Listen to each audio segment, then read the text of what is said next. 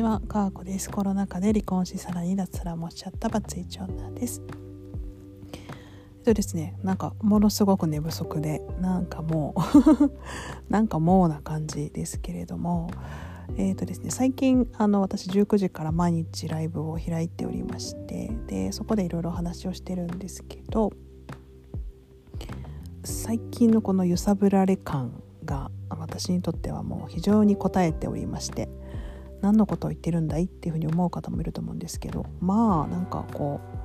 う揺さぶりをかけて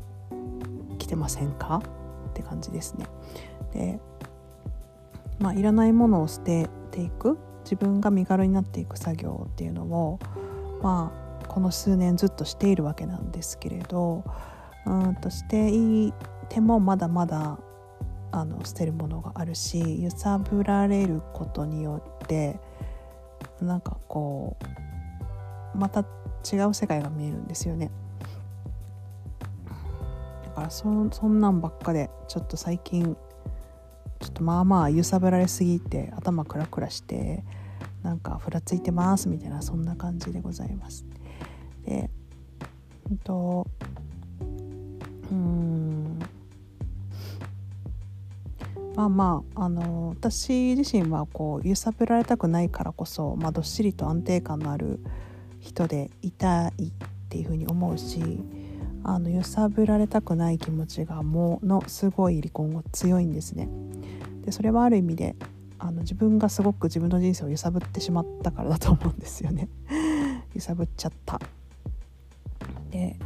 まあそろそろ静ま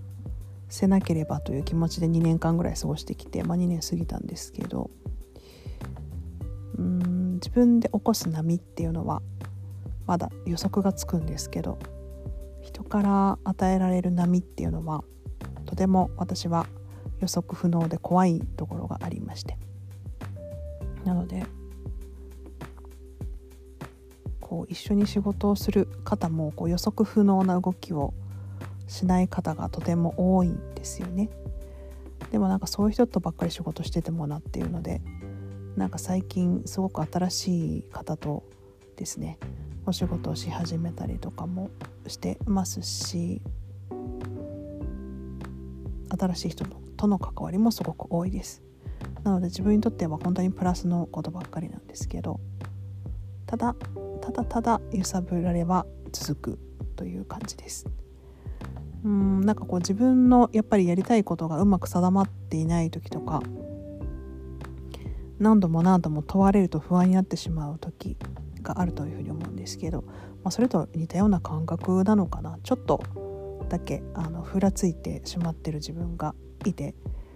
嫌だなと思ってますこの感じすごく嫌だなこれが普通って人もいるのかもしれないけど私はこのぐらついた自分がすごく嫌で。まあ、なぜかというとやっぱ安定した仕事ができない安定したパフォーマンスが出せないからなんですよね。だからこそ嫌だっていう感じで本当自分の羅針盤を整えるのに必死な毎日を過ごしております。なんか珍しいんですけどこんな話をするのも。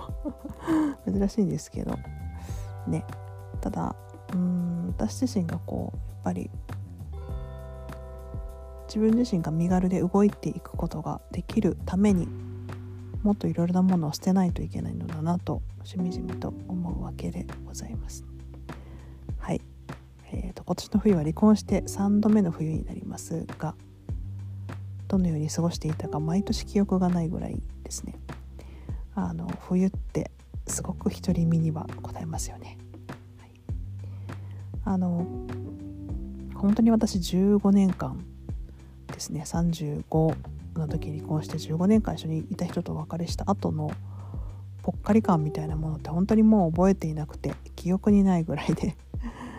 まそっからよくねこうたった一人の冬を3度も超えてきたなと思って自分を褒めてあげたいなと本当に思います。なのでまあそうですね。いろいろありますがうーん。めっちゃ頭ポリポリかいちゃった。ありますが。うん。そうですね。揺さぶられても大丈夫な自分になりたいとやっぱり思うな。そこはもうどうしてもそこに戻りますね。嫌だもん揺さぶられるのね。というわけでよく寝て安定した自分を取り戻そうと思います。かっこでした。